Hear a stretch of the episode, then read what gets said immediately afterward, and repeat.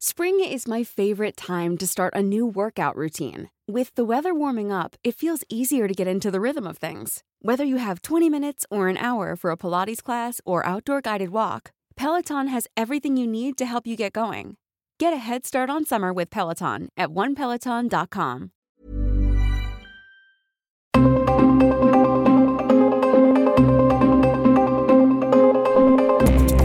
Radio presenta Zona de Noticias con Manuel Zamacona. Zona de Noticias, el epicentro de la información.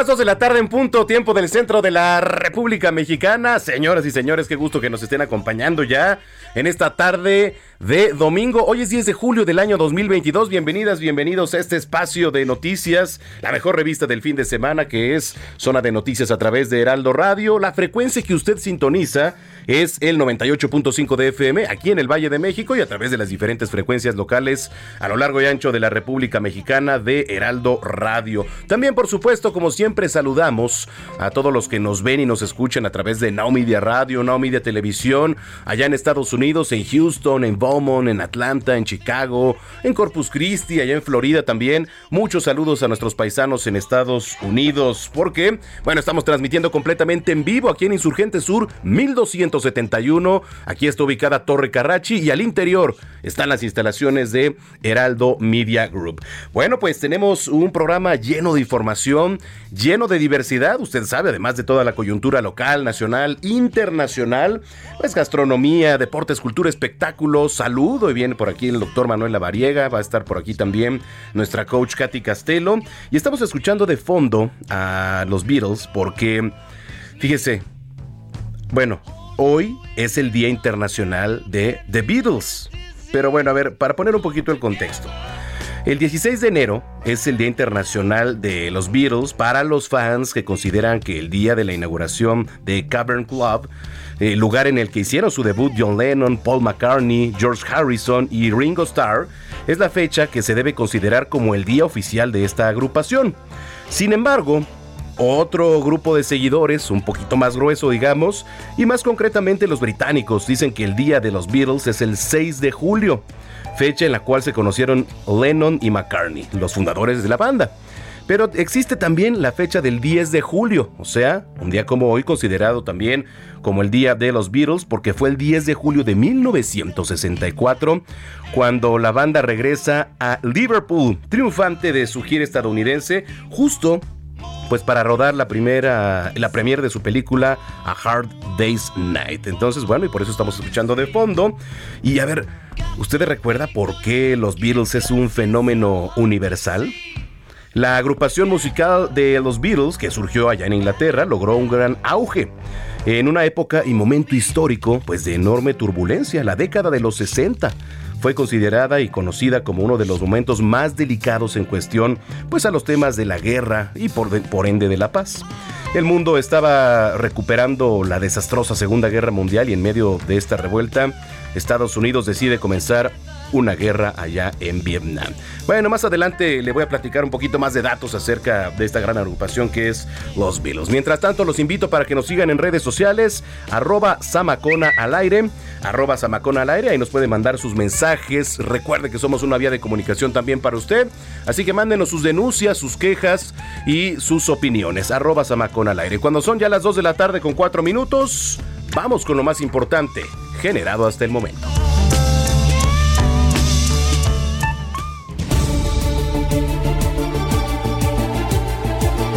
Le platico que el presidente Andrés Manuel López Obrador entregó ayer los trabajos de restauración de la Catedral de San Cristóbal de las Casas, el templo y el ex convento de Santo Domingo de Guzmán, afectados por los sismos de 2017. Por su parte, la subsecretaría de Ordenamiento Territorial y Agrario, Edna Elena Vega, reveló que la Secretaría de Hacienda autorizó una ampliación presupuestal para acciones de vivienda del Programa Nacional de Reconstrucción del año 2022. Alejandro Moreno, líder nacional del PRI, acusó que a su llegada al Aeropuerto Internacional de la Ciudad de México, procedente de Francia, fue retenido más de una hora por autoridades debido a una alerta migratoria. Llegando procedente de Francia en un vuelo aquí en la Ciudad de México y me informan las autoridades migratorias después de tenerme varios minutos en esa oficina ahí llenando documentos y diciéndome que tengo que firmar documentos, que tengo una alerta migratoria, no tengo eh, razón de qué, estoy aquí en la Ciudad de México a ver qué otra violación a la ley quieren hacer en esta persecución política todos los opositores. Estoy con mi esposa, está preocupada, estamos aquí juntos y por eso hacemos un llamado a todos a no dejarnos eh, amedrentar, a levantar la voz y a luchar por México. El cuerpo del expresidente Luis Echeverría fue trasladado esta mañana al Panteón Español para su cremación, sin escolta ni cortejo fúnebre. Al funeral asistieron familiares de Echeverría y colaboradores como Jorge de la Vega, Augusto Gómez Villanueva y Sergio García Ramírez, así como su abogado Juan Velázquez. Oiga, no lo olvide, a partir de mañana, lunes 11 de julio, Permanecerán cerradas las estaciones de Pantitlán a Salto del Agua de la línea 1 del metro, esto debido a los trabajos de modernización. En las redes sociales de la jefa de gobierno Claudia Sheinbaum se encuentran ya las rutas alternativas que se van a poder usar. Vamos a temas internacionales. En Shanghái, China, detectaron un caso de COVID-19 relacionado con una nueva subvariante de Omicron, que es la VA.2.1. Así lo dio a conocer un funcionario en la sesión informativa de hoy, lo que pone de manifiesto las complicaciones a las que pues se enfrenta la política de cero COVID del país. Al menos 15 personas murieron y se teme que dos decenas estén atrapadas tras el impacto de cohetes rusos Urgan en un edificio de viviendas de cinco plantas en la región de Ucrania de Donetsk. Esto lo informaron autoridades locales. 15 personas murieron y varias resultaron heridas tras un tiroteo masivo en una taberna en el municipio de Soweto, esto en Johannesburgo, Sudáfrica. En otro incidente, una balacera dejó cuatro personas muertas también en un bar en la ciudad costera. Ayer le informábamos sobre el asalto de cientos de manifestantes a la casa del presidente de Gotabaya, allá en Rajapaksa, de Sri Lanka. Hoy dio a conocer que dimitirá de su cargo el 13 de julio tras las protestas que sacudieron al país. Oiga, y en los deportes, eh, lamentablemente Sergio Checo Pérez no pudo sumar puntos en la carrera, fue superado por Charles Leclerc.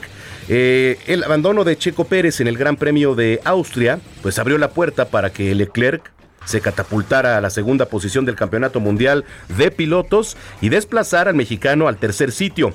Checo Pérez nunca pudo regresar eh, a la carrera con un ritmo fuerte.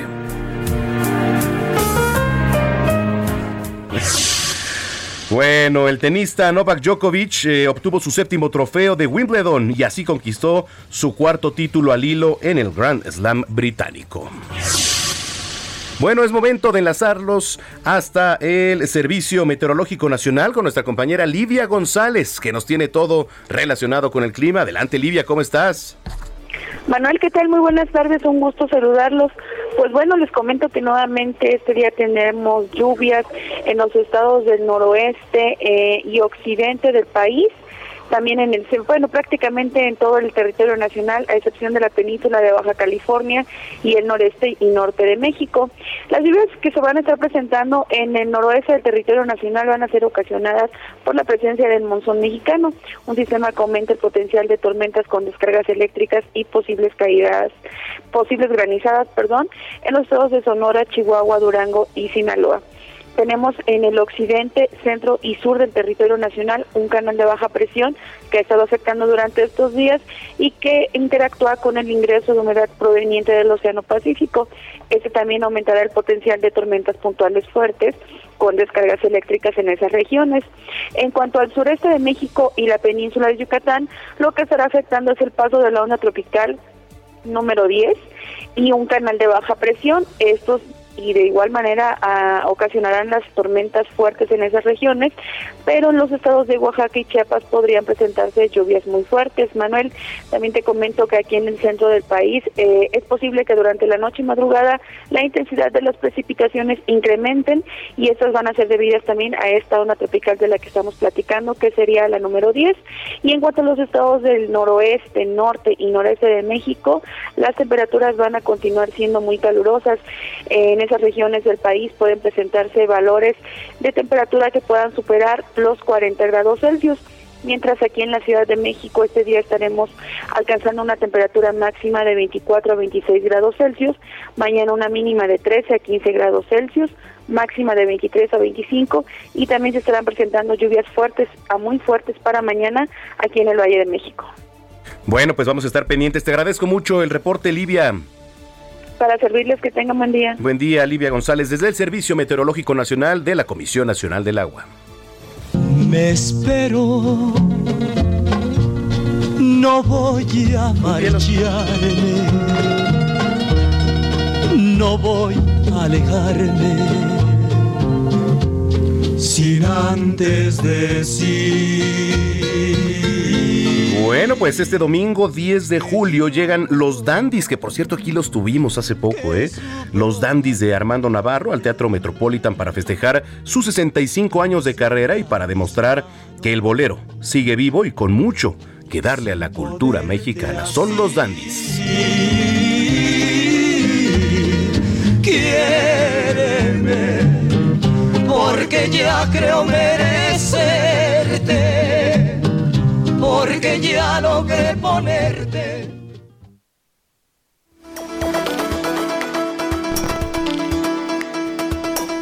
Bueno, pues ya son las 2 de la tarde con 11 minutos, las 2 con 11 en el tiempo del centro del país, en la inauguración de la sucursal del Banco del Bienestar allá en Villacorso, Chiapas, el presidente López Obrador anunció la instalación de una universidad del bienestar. Toda la información en voz de nuestro compañero Paris Salazar, a quien saludamos con mucho gusto. Adelante, Paris.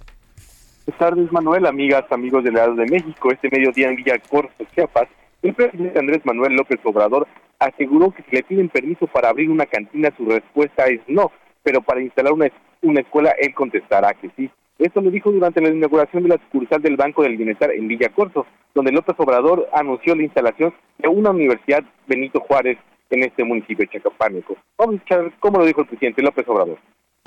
Y ya de una vez pues les voy a responder. Va a haber una universidad aquí. La revolución. Todas las escuelas que sean necesarias. Todas. Para eso es el presupuesto. Si me piden permiso para abrir una cantina, les digo no. Pero una escuela, sí. Adelantó que Raquel Sosa, rectora de las universidades Benito Juárez, asistirá a Villacorso para organizar una asamblea y que la población decida qué carreras se van a impartir en esta universidad. López Obrador sugirió que se aprueben carreras para, para atención a la salud para cubrir el déficit de personal médico en el país. Vamos a escuchar cómo lo dijo el presidente López Obrador. Va a venir la rectora de todas las universidades Benito Juárez, Raquel Sosa, va a venir aquí. A ponerse de acuerdo para que lo más pronto posible inicie ya la universidad. Tienen que decidir qué carreras. Yo les recomiendo, porque además lo necesita el país, medicina y enfermería. Y en una breve entrevista al término de este evento, el presidente López Obrador adelantó que la migración y el plan regional para controlar la inflación serán los temas principales que abordará con el presidente John Biden durante su próxima visita el martes 12 de julio en Washington. Dijo que va mañana por la tarde al mediodía después de la conferencia matutina. Manuel, la información que le tengo. Bueno, pues ahí está la información, Paris. Entonces vamos a mantenernos pendientes ya de lo que venga esta semana. Te agradezco mucho. Un placer, buenas tardes. Muy buenas tardes. Oiga, eh, la Iglesia Católica está llamando a pedir por la paz. Están criticando la violencia sin control, ¿eh? sin control aquí en nuestro país. Claudia Espinosa, adelante desde Puebla. Así es, te saludo con gusto a ti y a todos los amigos del Heraldo Media Group. Pues este día en la misa dominical, el arzobispo de Puebla, Víctor Sánchez Espinosa, pues señaló que se comenzará con una cruzada en todas las iglesias de la entidad para orar por la paz. Señaló que los índices de violencia que se han registrado en todo el país ya no son tolerables e inclusive se invitó a los feligreses a que en las misas asistan con las imágenes de aquellas personas que han sido violentadas o que se encuentran en calidad de desaparecidas. Esto fue parte de lo que comentó el arzobispo de Puebla. Un camino para reconstruir la paz. Todo esto por los acontecimientos de Chihuahua, pero esos son unos números más de la estadística.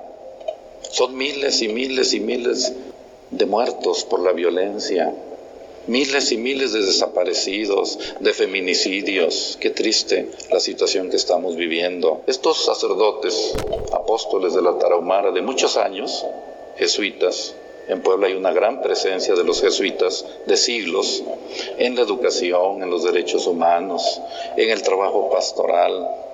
Ellos por muchos años atendieron la compañía de Jesús.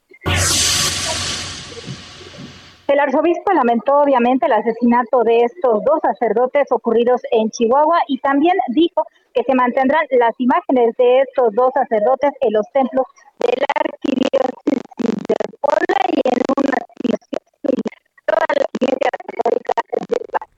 no, ahí estamos teniendo un poquito de problemas con la comunicación con nuestra compañera Claudia Espinosa, pero no es la primera vez eh, que la arquidiócesis, que pues los religiosos se manifiestan, que alzan la voz. También parte del hartazgo que se vive en muchas de las entidades. Allá en Guerrero también hace poco se pronunciaron eh, algunos sacerdotes por el tema de la violencia. En el norte del país ni se diga. En fin, ahora lo hace la arquidiócesis de Puebla. Vamos a estar muy pendientes. Oiga, bueno, pues lamentable también una persona murió después de arrojarse sobre las vías del metro aquí en la Ciudad de México, en la estación Pino Suárez. El sexo o identidad de la víctima aún no han sido confirmados.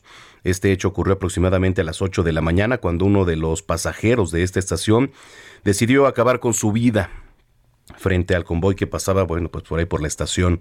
Y ocurrió tan rápido que el conductor del vagón pues no pudo hacer nada para aminorar su marcha, sino que ya había pasado desafortunadamente sobre el cuerpo. También, eh, no me gusta decirlo, pero son escenas y son situaciones que constantemente luego se presentan aquí en el sistema de transporte colectivo Metro. Oiga, la Fiscalía de Baja California busca extraditar a Tolín Infante a Estados Unidos, el presunto líder del cártel de Sinaloa, y vamos hasta Baja California con nuestra corresponsal Ana Laura Wong, a quien saludo con mucho gusto. Ana Laura, ¿cómo estás? Muy buenas tardes. ¿Qué tal? Muy buenas tardes. Los saludo con muchísimo gusto desde Tijuana para informarles que ya la Fiscalía General del Estado eh, por medio de su titular Iván Carpio Sánchez, pues declaró que autoridades de ambas fronteras ya buscan la extradición a Estados Unidos de Héctor N. alias Tolín Infante, presunto líder de la cédula criminal, el cartel de Sinaloa con operatividad en Mexicali y playas de Rosarito. Actualmente el presunto narcotraficante se encuentra en la penitenciaría La Mesa en la ciudad de Tijuana, luego de haber sido pues detenido el pasado sábado 2 de julio en el municipio de Rosarito tras un enfrentamiento armado. Este hecho ocurrió mientras el sujeto se encontraba con sus hijos en un comercio y cerca del mediodía desde el sábado pues fueron atacados a balazos por un grupo armado donde el hijo de Tolín Infante de cinco años de edad resultó lesionado y al momento en que lo trasladó al Hospital General de Rosarito pues fue detenido por corporaciones policiales junto a su otro hijo de 15 años de edad. Eh, según el fiscal general del estado, también al momento de mencionar la, la posible extradición a Estados Unidos, pues mencionó que cuentan con otra averiguación previa eh, que ocurrió en el año 2015 cuando fue intervenido por, elementos de la policía municipal y esta persona pues eh, lesionó a unos elementos policiales, entonces ya se cuenta con, ya con lo de Rosarito, son dos averiguaciones previas por parte de la Fiscalía General del Estado. Y bueno, por el momento están a cargo de las diligencias lo que es la Fiscalía General de la República, Recordar que estuvo dos días precisamente en la Fiscalía General de la República aquí en Tijuana. Apenas el jueves fue trasladado a la penitenciaria a la mesa y pues eh, él asegura, el fiscal general del Estado, que sí, se busca que ya no salga de, la cárcel, pero sí, eh, sí se están trabajando en una estrategia eh, coordinadamente con Estados Unidos para la, la extradición, sobre todo porque este Esta persona, este líder de esta cédula criminal, cuenta también con averiguación, bueno, con investigación ya en Estados Unidos y que también es de origen estadounidense. Bueno, pues ahí está la información. Ana Laura, muchísimas gracias. Muchísimas gracias, excelente día. Igualmente para ti, Ana Laura Wong, desde Baja California. Y desde esta entidad nos vamos ahora a Guanajuato. Una masacre en una fiesta familiar dejó seis personas muertas y ocho lesionados. Esto ocurrió en León, Guanajuato. Otra vez, otra vez Guanajuato sale a la luz, desafortunadamente no por temas que debamos presumir. Gabriela Montejano, corresponsal, qué gusto saludarte. Buena tarde. Hola, ¿qué tal? Muy buenas tardes. Así es, lamentablemente un nuevo suceso de alto impacto se registra en la entidad. Esta vez fue en el municipio de León. Y es que los primeros minutos de este domingo se registró un ataque armado en una reunión familiar que se desarrollaba en la colonia Santa María del, de Cementos, que dejó seis personas sin vida y ocho lesionados. Entre los muertos hay un joven menor de edad y entre los lesionados se encuentra una mujer menor de edad, según los datos confirmados por la autoridad investigadora. Fue en la calle Costas del Mar Caspio, donde se desarrollaba una convivencia familiar, cuando llegaron sujetos armados y dispararon en contra de los presentes. Algunas de las víctimas quedaron tendidas sobre el inflable que amenizaba la fiesta. El gobierno municipal de León el saldo de los decesos luego de recibir un reporte. Bueno, otra vez estamos teniendo ahí problemas con la comunicación. Eh, le decía, esto en Guanajuato. Y hace ratito nuestra compañera Claudia Espinosa nos platicaba del llamado que hace la Iglesia Católica para pedir por la paz. Esto ocurrió en Puebla, pero quiero ir un poquito más para acá, en Querétaro. Martín Lara Becerril, vicario general de la diócesis de Querétaro, señaló que no se tiene eh, registrado hasta el momento alguna agresión física en contra de sacerdotes que pertenecen a la diócesis de Querétaro, pero sí existen casos de intentos de extorsión en algunas de las parroquias debido a los altos índices de violencia en el país, han puesto en alerta a los miembros de la Iglesia. Y cabe recordar que en días pasados, ya le decía, dos sacerdotes jesuitas resultaron asesinados. El monseñor Martín Lara Becerril informó que en Querétaro los sacerdotes sí han recibido llamadas para intentar extorsionarlos. Así la situación en las parroquias. Y además, la diócesis de Querétaro ha implementado cursos de capacitación desde principios de año para que el personal de pues de la misma y también sacerdotes puedan actuar correctamente ante algún intento de extorsión. Y ya ante esto señaló la postura de la Iglesia Católica es hacer un llamado a las autoridades para realizar una revisión de la actual estrategia de seguridad del gobierno federal. Bueno, pues ahí está Así la situación allá en eh, la entidad. Vamos a regresar en un momento. Sí, sí, sí. Por cierto, eh, vamos a iniciar ya los estrenos musicales aquí en Zona de Noticias. Vamos a empezar con Los Cachos. Así se llama Los Cachos. Por aquí me suena, me suena. un tema estrenado esta semana y que es interpretado por la banda colombiana Piso 21 y su compatriota Manuel Turizo. Vamos a ver qué tal suena y ahorita regresamos para repetirle en nuestras redes sociales. Eh, pero acabando una canción, su nombre entró en conversación y le cambió la cara. Dice que para la mala no se le olvida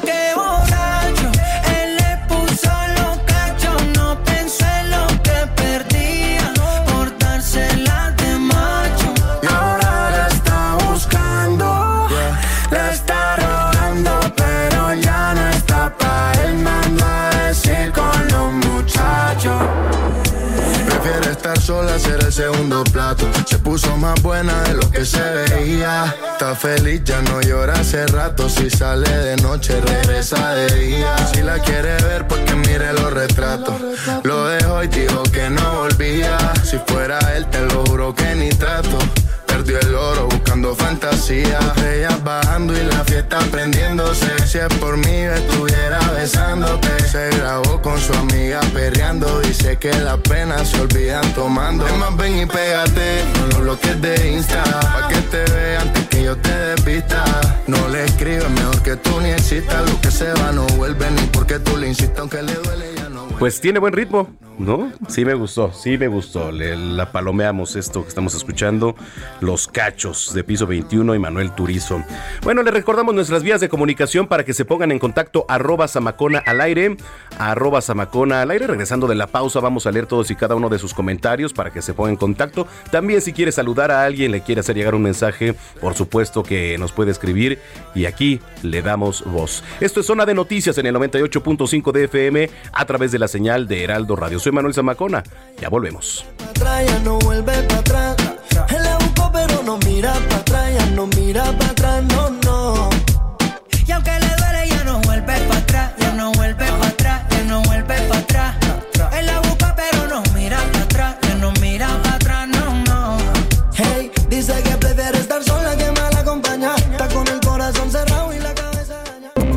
Vamos a una pausa y regresamos con Manuel Zamacona a Zona de Noticias.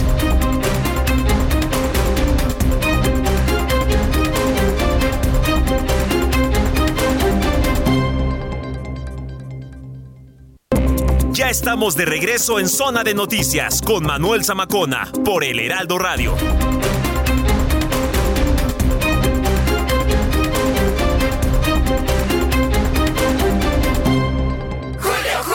Llegó el ahorro. Aprovecha el 3x2 en toda la ropa exterior de verano. Sí, 3x2. Y además, 40% de descuento en toda la papelería. Sí, 40% de descuento. Con Julio, lo regalado te llega. Solo en Soriana. A julio 10. Aplican restricciones.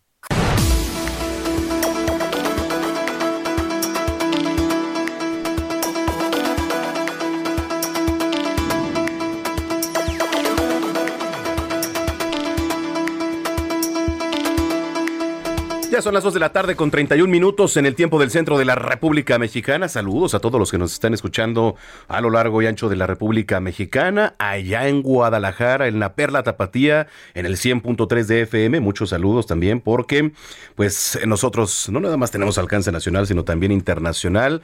Así que gracias por seguir aquí en Zona de Noticias. Bueno, oiga, le platico y ahorita que estábamos saludando allá a toda la gente de Jalisco, pues eh, Jalisco implementó un nuevo modelo de verificación vehicular que, bueno, de alguna manera ha generado pues plática, polémica.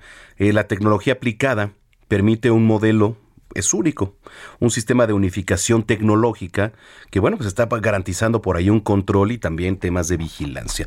Me da mucho gusto saludar en la línea telefónica a Sergio Graf, el secretario de Medio Ambiente allá en Jalisco. Secretario, ¿cómo está? Muy buenas tardes. ¿Ay, nos escucha? No, creo que no tenemos ahí al, al secretario. Ahorita le, le vamos a platicar de qué se trata este nuevo sistema de, de tecnología que ha implementado la entidad. Pero pues le repetía. A ver, eh, ¿nos escucha por ahí, secretario? Sí, sí lo escucho, Ah, Manuel. Perfecto, estamos platicando con Sergio Graf, secretario de Medio Ambiente allá en Jalisco. Y bueno, poníamos en contexto este nuevo modelo que se ha implementado de verificación vehicular. Quisiera que nos platicara un poquito de él. Sí, mire, eh, después de 25 años de un modelo de verificación centrado en talleres con tecnología eh, diversa y de poca eh, regulación, eh, pasamos y, y- y cambiamos un modelo de tecnología unificada que permitiera tener eh, protocolos de control que uno hicieran eh, la misma, homologaran todo el, el procedimiento de verificación en todos los centros de verificación, al tener solamente un proveedor de tecnología unificado que eh, pone la tecnología y el software, o sea, el equipo y el software, para que centros de verificación puedan realizar eh, las pruebas, de tal manera que la prueba se realizan de manera homologada en todos los centros de verificación y se tiene un sistema de controles por videovigilancia y una eh, eh, una especie de distintivo que está ligado a bases de datos que impide que este eh, holograma o distintivo pueda ser eh, falsificado eh, de manera efectiva, ¿no? Pueden copiarlos, pero si no tienen la información de la prueba verificada, pues es imposible que eh, pasen por eh, distintivos, ¿cómo se llaman?, oficiales. Entonces ha permitido un control muy importante de las pruebas de verificación y estas pruebas se realizan de manera homologada en cada uno de los centros que prestan exactamente el mismo servicio. Ok, a ver, ahora se cancelaron la, el tema de la obligatoriedad, las multas. ¿Cómo, cómo se maneja? No. No, no, no. El, el programa es obligatorio.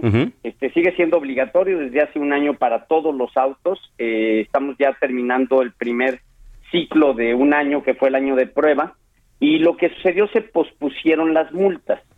¿Por qué razón se pospusieron las multas? Eh, estamos en, en un proceso, como son centros de verificación privados, ha habido, debido a la pandemia, hubo un retraso en la instalación de todos los centros de verificación y las líneas de verificación y tuvimos un problema en nuestro sistema de citas que era poco amigable, que cuando se acercó el proceso de multas, pues la gente entró en pánico y no podía realizar de manera ágil su cita para ir a, verificar. Es un programa que no puede uno ir a pagar, tiene que hacer una cita anticipadamente.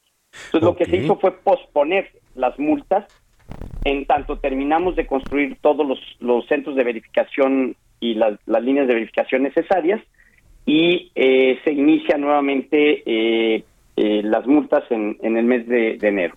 Ok. Oiga, sobre temas de financiamiento, ¿quién fue o quién hizo la inversión? ¿Las empresas como tal o el gobierno, secretario? No, las empresas. toda la inversión del software y el hardware y el equipo que se instala en cada centro es propiedad de una empresa internacional que se llama Web, que ganó una licitación por eh, eh, multianual eh, para prestar el servicio. Esto fue una licitación internacional donde en realidad hay dos grandes empresas en el mundo que prestan este, este tipo de servicio, que son los fabricantes de equipo y ellos son los, los propietarios del equipo y el software que instalan en todos los centros de verificación. Y el Estado da permiso, autorización a privados a través de un proceso de convocatoria con reglas muy claras de instalar centros de verificación para prestar el servicio.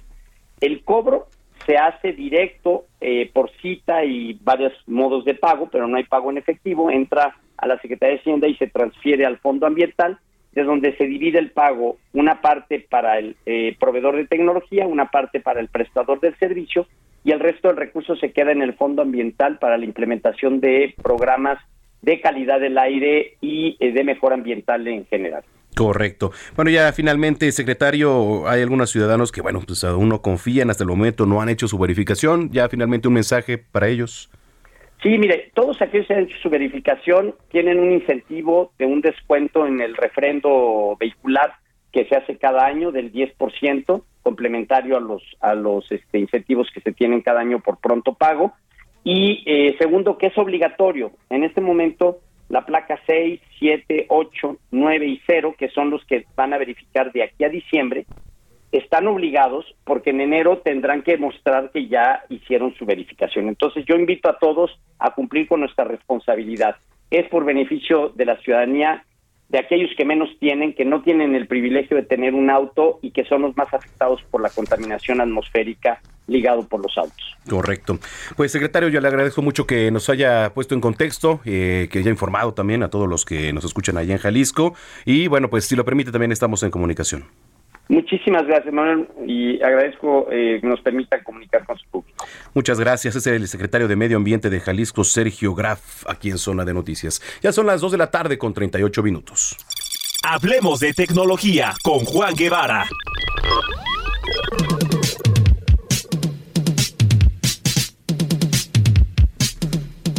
Estaba leyendo aquí el contexto TikTok como arma de espionaje. Bueno, vaya tema, ¿eh? Mi querido Juan Guevara, qué gusto saludarte. Hasta la ciudad espacial, ¿cómo estás? Mi queridísimo Alonso Macona, fíjate que así es. Es la primera vez que vemos que el FBI y el lo que se llama el MI5, para aquellos que sigan las películas de James Bond, el MI5 es el um, departamento del FBI de espionaje de Inglaterra, del Reino Unido. Y bueno, se juntaron el día de ayer y entonces declararon eh, en, un foro público, en, una misma conferencia de prensa, que pues existe una estrategia de parte de China utilizando TikTok para robar la información de empresarios y de gente común y corriente en diferentes partes del mundo, incluido México, por ejemplo, y los Estados Unidos.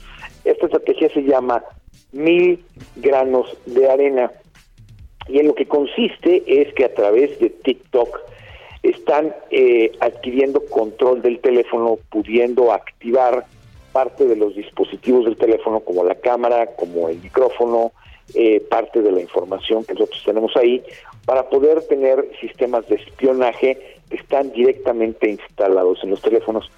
Fíjate que una de las de las eh, pocas cosas desde mi desde mi punto de vista en las que Trump no exageró fue precisamente en el en la en, el hecho de decir que TikTok es una amenaza eh, eh, porque tiene varias funcionalidades el sistema de TikTok que sí pueden servir para lo que es eh, la contrainteligencia o la inteligencia a través o el espionaje a través de teléfonos inteligentes. Aquí lo interesante es que el FBI lo avala, el, MI, el, MI5 lo, lo, avala y entonces estamos viendo que inclusive ya se inició una un caso de contrainteligencia contra TikTok y para, para poder determinar qué tan grave es la amenaza de que TikTok sea utilizado como una herramienta de espionaje. La gente que nos viene escuchando en el radio ahorita nos puede decir, bueno, pues yo soy común y silvestre, como Manuel Jamacona o como Juan Guevara, ¿qué me pueden robar? El tema no es ese. El tema es que se está empezando a utilizar para poder espiar a gente común y corriente, para poder determinar eh, patrones de conducta, patrones de contacto, eh, poder utilizar su teléfono inteligente como un arma de ciberataques. Es decir, tiene más connotación eh, de la que usted puede tener, o de la que usted puede eh, tener en mente. Entonces sí es importante que sepan, aquellos que les encante el TikTok, que todo el día se la pasan en el TikTok, bueno, pues el, dulcecito para la mente, como decimos aquí, el, mind candy, es realmente todo el contenido que vierten a TikTok, que bueno, pues sigue siendo muy popular. El tema es que sí se está utilizando para un tema de espionaje, específicamente en países eh, que pues de alguna manera no están tan eh, alineados con la forma de pensar de China. China responde y dice, no es cierto, el Estados Unidos e Inglaterra son los este, son eh, los que realmente están tratando de, de, destabilizar la paz mundial. Ya hubo una respuesta de China al respecto. Pero el tema es que es una realidad. TikTok se puede utilizar o tiene las capacidades para poder volverse arma de espionaje. Ahora, la gente que nos escucha, ¿qué es lo que debe de hacer? Bueno, lo más importante es, eh, si usted utiliza TikTok para su negocio, para una cuestión de ventas, para una cuestión de promoción de productos y servicios, trate de instalar ese TikTok en un teléfono que no utilice más que para TikTok. Me va a decir, bueno, pues, oye Juan, pero ni que tuviera 10 teléfonos. Bueno, trate de utilizarlo en un teléfono que no utilice mucho, en una, en una tableta, en lo que sea, para que pueda grabar el contenido y poder subirlo a TikTok sin necesidad de que sea su teléfono, eh, el teléfono principal. Si de todas maneras no lo puede hacer, yo le sugiero que vaya a los ajustes del teléfono en este momento que nos escucha y que trate de limitar a TikTok lo máximo posible, es decir, que no tenga su ubicación GPS, que no tenga acceso al micrófono.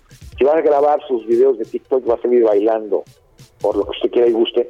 Bueno, este, trate de prender el acceso al micrófono de TikTok y apagarlo, el acceso a la cámara y apagarlo, para poder generar el contenido que usted quiere tener. Si usted necesita utilizar TikTok para poder expresarse en redes sociales, es una cuestión de ventas, es una cuestión personal, es una cuestión este profesional.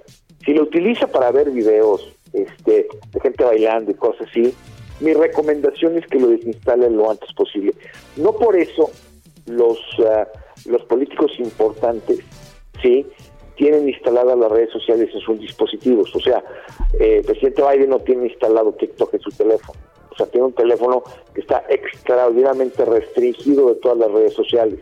Y lo mismo lo veíamos con Obama, lo mismo lo veíamos con varios presidentes. Una de las formas más fácil de poder tener un acceso a lo que los presidentes dicen es instalándoles eh, aplicaciones en sus teléfonos inteligentes para poder espiarlos de manera remota.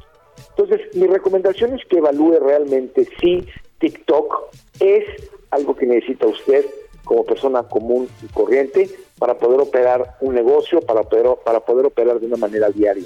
Si no, mi recomendación es que lo desinstalen lo antes posible, porque si el FBI y el MI5 están hablando de un tema de contraespionaje o de espionaje, quiere decir que realmente la amenaza es real y para qué se exponen. Totalmente de acuerdo, ¿eh? Porque además TikTok ahorita es una de las redes sociales, pues con mayor uso. Además ahí se sirve para promocionar, etcétera. Y hay unos que, como decías, Juan, pues lo bajamos, no lo utilizamos, no subimos contenido, pero sí lo utilizamos para ver toda la cantidad de videos, ¿no? ¿Cómo se dice? ¿Crolear? ¿Así? Scrollear, ah, sí, el los famoso. Sí. y los que andan este, troleando ahí a quien tú quieras, ¿no? O sea, entiendo que es algo como muy, este, como, como eh, pasatiempo, ¿no? Pero la verdad es que tiene, tiene mucha connotación detrás y, eh, y yo te puedo decir que gentes que conocemos en el ejército o en las fuerzas del orden, lo primero que les dicen es todas las redes sociales, eh, pero específicamente TikTok, tiene que estar desinstalada de sus teléfonos lo antes posible. Al ejército de los Estados Unidos no le permite a, sus soldados tener instalar redes sociales porque entonces los pueden localizar desde lejos. Es decir, hay muchas cosas en ese sentido, pero TikTok, tenga cuidado. Órale, está interesantísimo. Juan Guevara, para la gente que nos viene escuchando, ¿dónde te podemos seguir en redes sociales? Bueno, ahí les va, súbale el volumen, eh, Juan Guevara TV en todas las redes sociales, Juan Guevara TV, mándenme preguntas y comentarios para irlos contestando aquí en Zona de Noticias. Bueno, pues ahí está. Muchas gracias, te mando un abrazo, Juan. Pórtate mal, cuídate bien, mi querido Samacona. Gracias, Juan Guevara, desde Houston, Texas, 245. Cine, cámara, acción con Gonzalo Lira.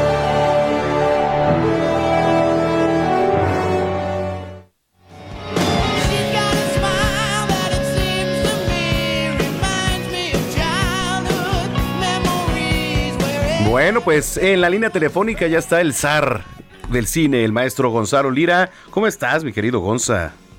Muy bien, Manuel, muy bien aquí, como todos los domingos, contento de saludarte y de saludar a la gente que nos escucha acá en toda noticia. Muchas gracias. Oye, ¿qué nos traes el día de hoy? Cuéntanos.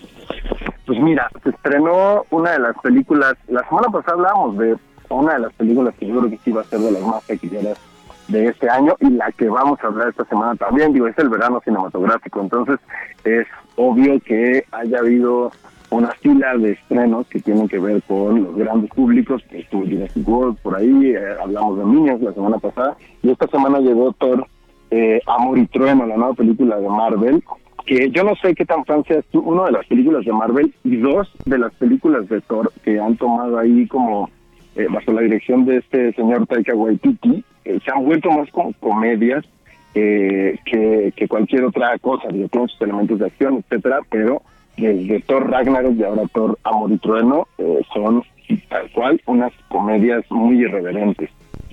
Órale, eh, no soy no soy tan fan, ¿eh? O sea, de del universo Marvel, pero sí sí ha estado sonando bastante la película. Sí, y la verdad es que, mira, lo que lo que me llega a gustar, lo que me llega a parecer interesante de repente de Marvel es que se ha vuelto un estudio cinematográfico. Entonces, a partir del uso de sus personajes, realmente las historias que cuentan responden a géneros distintos. Hemos tenido eh, películas más cercanas al terror y a la, ciencia ficción, pero perdón, me caí en un hueco aquí en la media calle. Este, y, este, y en este caso las películas de terror son como las comedias eh, dentro del universo cinematográfico. Para esta nueva eh, película de Thor Amor y Trueno, lo que ocurre es que Thor empieza a perder sus poderes y pues no sabe qué es lo que está pasando. Entonces eso lo empieza a hacer cuestionarse sobre pues estar cada vez más cerca de ser un humano y más lejos de ser un dios y cómo precisamente el irse convirtiendo lentamente en un humano pues le va mostrando cuáles son las debilidades eh, que tendrá que enfrentar al no tener los poderes de un dios. Y platiqué con Taika Waititi precisamente sobre eh, pues qué es lo que él quería explorar, ya que a partir de ahí la película habla de temas como las enfermedades eh, y, y la ambición. ¿Y te parece que escuchemos qué es lo que él quería explorar con esta premisa? A ver. I think in both of those comic runs, in the Mighty Thor especially, you know, like you're dealing with mortality and you're dealing with this idea that, like, you know, that trade off, you know, if, if you were given that decision, it's like, you know, like, would you live another day, one more day, you know, as a god? Or you know, whatever, one year, but being sick. So that you know that that you got that stuff, and then also Gore's character is very sympathetic, and you know, yeah, and you begin, to understand it. It's like the age old question that humans have: if there's a God, then why do these bad things happen? Ahí está, pues básicamente lo que dice es que quería explorar el tema de la mortalidad y cómo los humanos, eh, pues no tenemos esa opción que tiene Thor de decidir si podemos vivir toda nuestra vida como humanos con el riesgo a enfermarnos y a morirnos o incluso eh, aprovechar los poderes aunque solo fuera un día de vivir como, como un dios, pero sobre todo que las preguntas humanas que él quería poner sobre la mesa era principalmente como, bueno, si existen los dioses, como es el caso de Thor y toda su flotilla, ¿por qué en el mundo de los humanos eh, pasan cosas malas? ¿Quién lo está permitiendo y por qué esos dioses no están combatiendo esas cosas malas? Entonces creo que temáticamente tiene ahí unos puntos interesantes y al final de cuentas, pues, al estar también perdiendo estos poderes Thor, que está pasando por cierta edad, ¿no? Está en sus 30 y pico, 40, eh, pues la película se convierte en una especie de estudio sobre la mediana edad. Esto fue lo que me dijo sobre ese tema también Taika Waititi. Yeah, just the idea of love and uh, and your purpose in life, and you know, a lot of it is about you know, kind of like thematically, it's about a you know, midlife crisis and the question that we all have most times when we wake up and we go, "Is this what I really want to be doing? You know, what is my purpose? Can I be doing more? Am I doing anything meaningful? Does anything mean anything? Does it matter? Should I just lay in bed and stay in bed? You know, all these questions are the ex- existential crises that uh, that all humans go through, and that's what Thor's going through. And ultimately, at the end of the film, he does find his true purpose, and you know, which I'm not going to talk about. Bye, Derrito. bueno, lo que lo que decía ahí Taika es, es que además es difícil entenderle en inglés porque pues, el señor es neozelandés y tiene un acento bastante eh, peculiar, pero lo que dice es que justo eso, ¿no? Que quería hacer una analogía sobre la crisis de, de la mediana edad y cómo llega un punto en el que eh, nos hemos esforzado tanto en la vida que no queda más que preguntarnos si realmente esos esfuerzos están valiendo la pena, si estamos dejando o generando algún cambio real y bueno, verlo desde la fantasía eh, y desde el punto de vista de un personaje que es un dios que supuestamente no pierde sus poderes, pero aquí los está perdiendo, pues bueno, nos enfrenta con eso, que además es muy interesante porque a lo mejor no eres fan del universo Marvel, pero te aseguro que sí eres fan de Natalie Portman. Ok, oye, este, pues están buenas las, las recomendaciones. De hecho, al rato me pensaba dar una vuelta al cine, creo que sí lo voy a hacer, pero este, fíjate, también fui a ver en la semana la del teléfono negro. Está buena. Ah, ¿qué te pareció? Está ¿Qué te muy pareció? buena. Me pareció muy buena película, ¿eh? Es, es bastante entretenida. Creo que, no sé si estás de acuerdo conmigo, creo que la idea es, es fantástica, creo que toca unos temas eh, muy interesantes y muy del momento, pero a mí me parece que de repente todas las escenas que ocurren en el sótano donde cierran a estos niños, digo, para la gente que no tenga contexto, es un pueblo en los años 70 donde empiezan a aparecer niños, y desaparecer niños, perdón, y entonces eh, nos pone la película desde la perspectiva de uno de estos niños desaparecidos, como está encerrado en un sótano, y los fantasmas de los otros niños que fueron víctimas de este tipo le empiezan a dar pistas para escapar. Eh, de repente a mí el sótano me, me, me sacaba de la película porque ve muy, muy como un set de filmación, pero creo que si entras en el juego es, es entretenido y la idea es bastante interesante. Correcto. Bueno, mi estimado Gonzalo Lira, oye, este, para la gente que te viene escuchando, tus redes sociales. Claro que sí, arroba Gomes, G-O-M-Y-Z, que nos eh, escriban por ahí. Vamos a tener regalitos esta semana y nos vemos mañana en las noticias de la mañana de 7 a 9 en el Heraldo Televisión, en el 8 de su tele, eh, con Mario Maldonado y después también eh, de 9 a 11 en esta mañana con Paulina Wilson de Alejandro Cacho. Se pone bueno el cotorreo. Sí, sí, sí. Se pone bastante bueno ahí con Alejandro Cacho y mi querida güera, Paulina Grinham. Bueno, pues gracias, un abrazo como siempre, Gonzalo. Otro abrazo, regreso mañana que tengas excelente de ya. Ya, prácticamente, gracias Gonzalo Lira. Bueno, oiga, regresando de la pausa, le voy a platicar porque descubrieron en Argentina una nueva especie de dinosaurio con brazos pequeños, así por ejemplo como el T-Rex. Entonces regresando le quiero platicar de ello. Pero bueno, mientras tanto, vamos a seguir con la selección musical de hoy con un título que pues sigue estando en las listas de popularidad. Hablamos de Out of Time, un tema del cantautor canadiense The Weeknd que forma parte de su álbum Down FM. Entonces, bueno, pues bastante rica esta que es Out of Time de The Weeknd. Con esto vamos a ir a la pausa. Y hasta aquí lista Gina Monroy con el resumen de noticias, así que no le cambie. Usted está en zona de noticias a través de la señal de Heraldo Radio. Soy Manuel Zamacona, ya volvemos.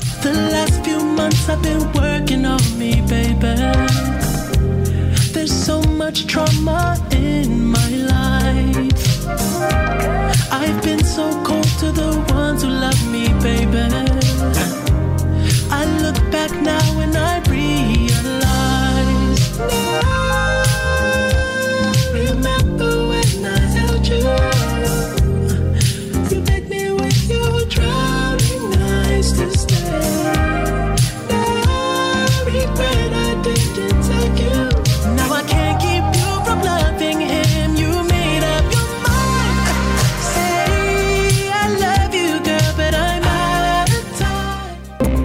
Vamos a una pausa y regresamos con Manuel Zamacona a Zona de Noticias.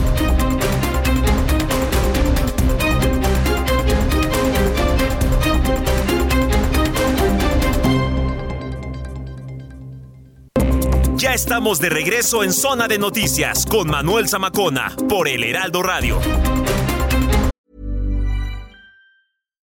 Millions of people have lost weight with personalized plans from Noom, like Evan, who can't stand salads and still lost 50 pounds.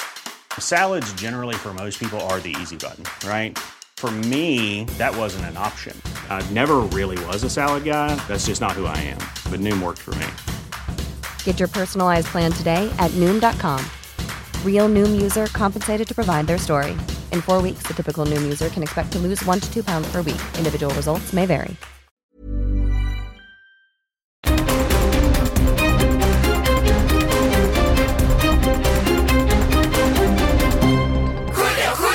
Llegaron las mejores ofertas. Aprovecha el 3x2 en toda la jarciería y limpiadores de piso. Además, 3x2 en toda la protección femenina. Sí, 3x2. Con Julio, lo regalado te llega. Solo en Soriana. A julio 11. Aplican restricciones.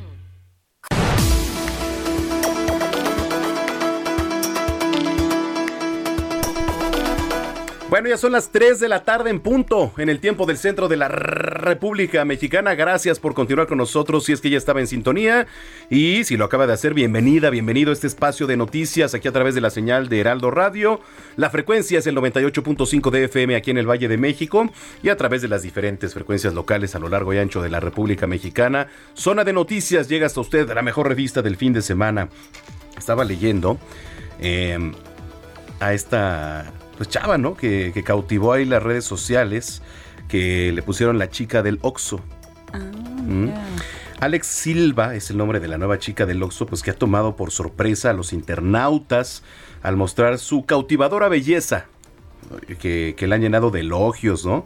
A menos de dos meses. Y sí está guapa. Sí. Es que no la he visto, no la he visto. Sí, sí, sí, es muy guapa. No nos pueden avisar en qué, en qué tienda está.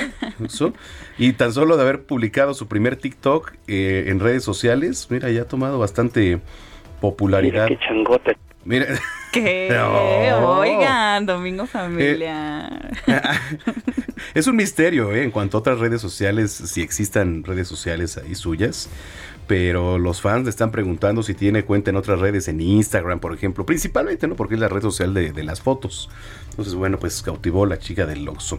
Y más adelante, y también estaba leyendo, me, ahora sí que lo que me cautivó fue ver los días mundiales más raros y extraños del calendario.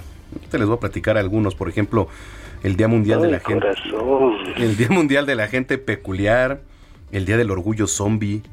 ¿Tú habías escuchado de eso, Gina? Eh, no. El Día Mundial del Infiel o ah, del ese amante. sí lo había escuchado. El, que sí, se sí asimila un poquito quizá al 14 de febrero, ¿no? Creo que de hecho es un día antes, ¿no? O unos días antes del 14 de febrero. ¿Ah, sí? Creo. No estoy muy ¿Cómo segura. crees que haya días para eso? Pues bueno, hay para todos los gustos. Muy bien. Oiga, síganos en redes sociales, arroba Samacona al aire, le repito, arroba Samacona al aire. Ahí podemos estar en comunicación, estar rebotando temas del momento y también pues siendo un canal de comunicación para todas y todos ustedes. Cuando son las 3 de la tarde con 3 minutos, ya está aquí Gina Monroy con el resumen de lo más importante hasta el momento. La dirigencia nacional de Morena registró a 67 personas interesadas para la coordinación de los comités de defensa de la Cuarta Transformación. En un comunicado emitido este domingo, el Instituto Político detalló que de los interesados se encuentran 17 mujeres y 50 hombres, quienes se dieron de alta en la línea en las últimas 48 horas. Una jornada de oración por la paz se realizó este domingo por los sacerdotes jesuitas Javier Campos y Joaquín Mora, ultimados en junio pasado en Chihuahua, y las más de 122 mil personas asesinadas en lo que va de este sexenio. La Secretaría de Desarrollo Económico de la Ciudad de México informó que de acuerdo con información obtenida a través del Sistema Electrónico de Avisos y Permisos de Establecimientos Mercantiles, durante el primer semestre de 2022 se abrieron 9.680 negocios de bajo impacto en la capital. Un juez federal vinculó a proceso a cuatro personas, entre ellos a Francisco Torres Carranza, el Duranguillo, dirigente del grupo criminal Gente Nueva en Altar Sonora, brazo armado de los Chapitos, líderes del cártel de Sinaloa. Amigos y simpatizantes de Ricardo Monreal se reunieron este domingo con el senador en la Plaza de Toros Arroyo de la Ciudad de México para expresarle su respaldo en sus aspiraciones de ser candidato de Morena a la presidencia de la República. Al evento de carácter privado asistieron cientos de personas convocadas bajo el lema Reconciliación por México RM.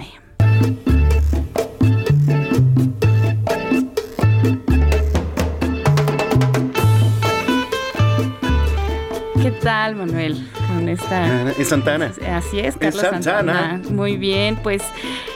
Debido a que se desmayó en el escenario durante un concierto en Michigan a principios de esta semana y pues fue trasladado a un hospital, se dio a conocer eh, que pospuso los próximos seis conciertos de su gira eh, de este 2022, así que bueno, va puso en pausa su gira.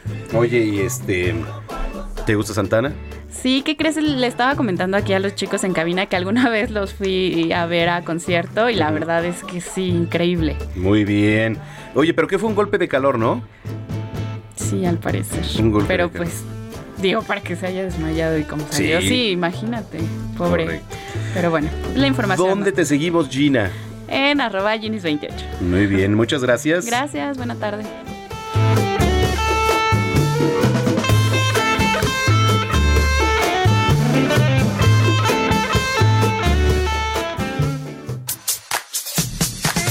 Zona de espectáculos con Nayeli Ramírez.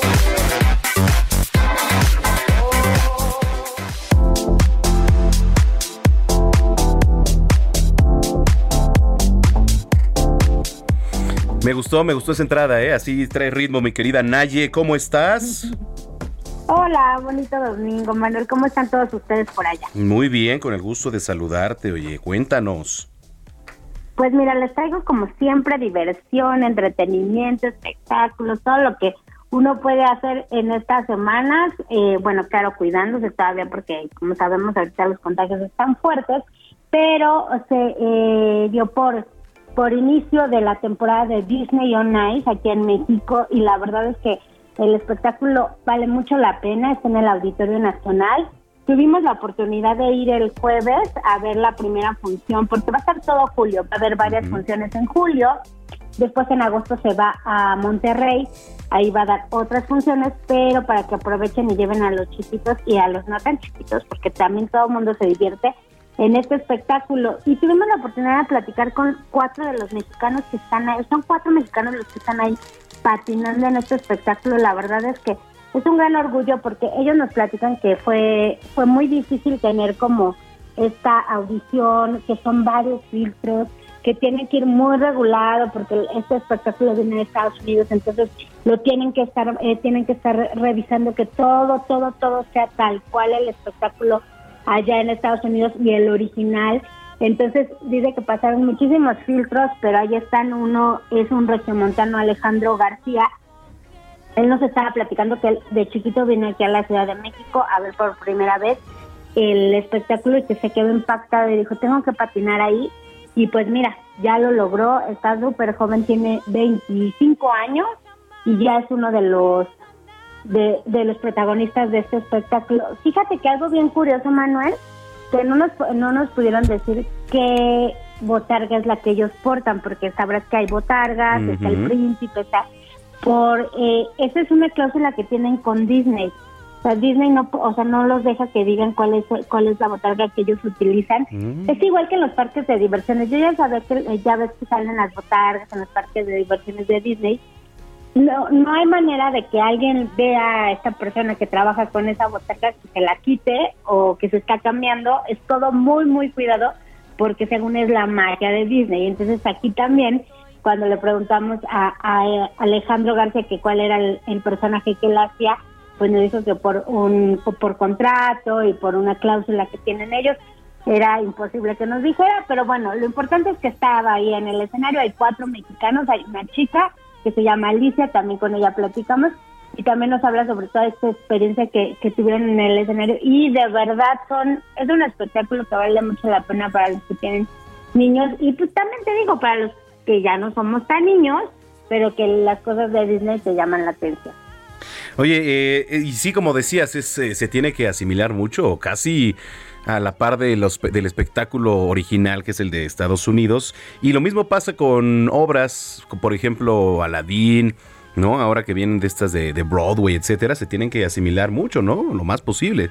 Sí, hasta vienen eh, gente de, de Broadway precisamente a supervisar todos los actos anteriores y la función de, estreno y, la, y varias funciones más. Se quedan estos supervisores de estos musicales para ver que se esté llevando a cabo el espectáculo como debe de ser, porque como tú sabes aquí estos musicales eh, se compran. Es como un tipo franquicia por un tiempo, entonces la compran aquí, entonces tienes que seguir todos los reglamentos, o sea, aparte de que tienes que buscar elenco, producción y, o sea, tienes que seguir todas las reglas que tiene Broadway para que el espectáculo sea de la misma calidad de ellos. Entonces, igual pasa en este de Disney, también hubo hubo aquí los reclutadores que tienen y todos los supervisores estuvieron en la función de estreno y me comentan que se quedan algunas otras funciones para ver que sí se cumpla todas estas reglas que tienen, ¿tú crees? Oye, qué padre. ¿Cu- ¿Cuándo dices que, que va a estar? Ya empezó el jueves, hay funciones todo el fin de semana, jueves, viernes, sábado, domingo, de la próxima semana hasta que termine julio y después el espectáculo se lo llevan a Monterrey. Estaban pensando que a lo mejor iba a haber una función especial en Puebla, pero todavía no lo tenían confirmado, entonces, pero pues puede ser que haya también ahí, pero en Monterrey y aquí en la Ciudad de México está confirmado, entonces se pueden dar una vuelta. Dura más o menos como un poquito menos de dos horas para que los niños no se aburran, porque si llega un momento en que los niños pues, ya se empezaban a parar, ya sabes, ¿no? Pues son niñitos y no puedes tener toda su atención todo el tiempo, entonces dura, la verdad es que creo que el tiempo está adecuado para un niño chiquitito y, y que lo agua- que aguante el espectáculo, pero como hay mucha interacción y todo, sí este, sí vale la pena que lleven desde chiquitos. Perfecto. Bueno, pues iremos, iremos, porque la verdad es que es un espectáculo que además te diviertes, ¿eh? Te diviertes bastante y, y la familia ahí eh, se la va a pasar bien, un buen rato. Bueno, Naye, ¿dónde te leemos? ¿Dónde te seguimos? Cuéntanos. Pues mis redes sociales es arroba Nayemay, Twitter y, e Instagram. Y también me pueden leer en todas las plataformas del Heraldo Media Group y los amigos contigo. Me parece perfecto. Te mandamos un gran abrazo y que tengas excelente semana, Naye. Excelente semana para ustedes también. Bueno, pues Nayeli Ramírez es periodista de espectáculos aquí en el Heraldo de México. 3 de la tarde, 12 minutos.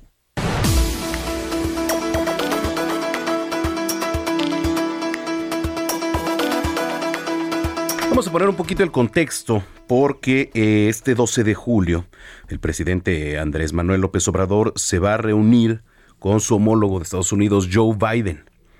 Eh, bueno, pues va a tratar por ahí temas migración, la inflación, entonces, ¿qué se espera para esta visita? En la línea telefónica tengo a la doctora Aribel Contreras, internacionalista y maestra de la Universidad Iberoamericana. Doctora, ¿cómo está? Qué gusto saludarla. Buenas tardes. Qué gusto saludarte, Manuel. Un gusto poder estar aquí contigo y con todo tu auditorio para poder compartir, pues, qué se espera, pero también qué no hay que esperar de dicha reunión, que estamos ya a escasos días de este encuentro allá en Washington, Manuel. Dos, prácticamente dos días. Eh, ¿Y cuál es, eh, desde su experiencia, lo que, lo que se va a tocar? ¿Qué, qué es este, qué se podría esperar de la reunión?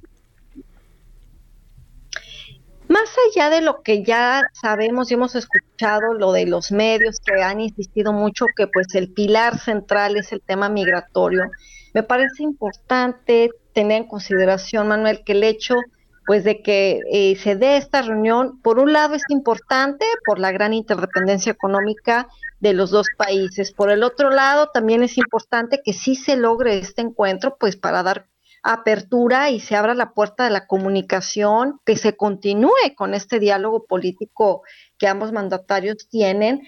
Eh, no debemos de desearle que a nadie que, que, que la reunión sea un fracaso, al contrario, yo creo que eh, tenemos que apostarle a que sea un encuentro fructífero, porque me parece que no podemos perder de vista que esta reunión se da a la luz de la ausencia del mandatario mexicano allá en la ciudad de Los Ángeles por la Cumbre de las Américas y que aunque haya diferencias, que siempre va a existir diferencias entre mandatarios, lo importante es que busquen soluciones a través de las coincidencias, es decir, Puede ser que no coincidan en todo lo que se vaya a plantear ahí, la propuesta del gobernante mexicano, de, esta apuesta que, se le da con respecto a la migración, de que quiere que el gobierno de Estados Unidos pues reactive un programa para eh, contratar a los migrantes y de esa manera abrir la puerta, facilitar la solicitud de asilo.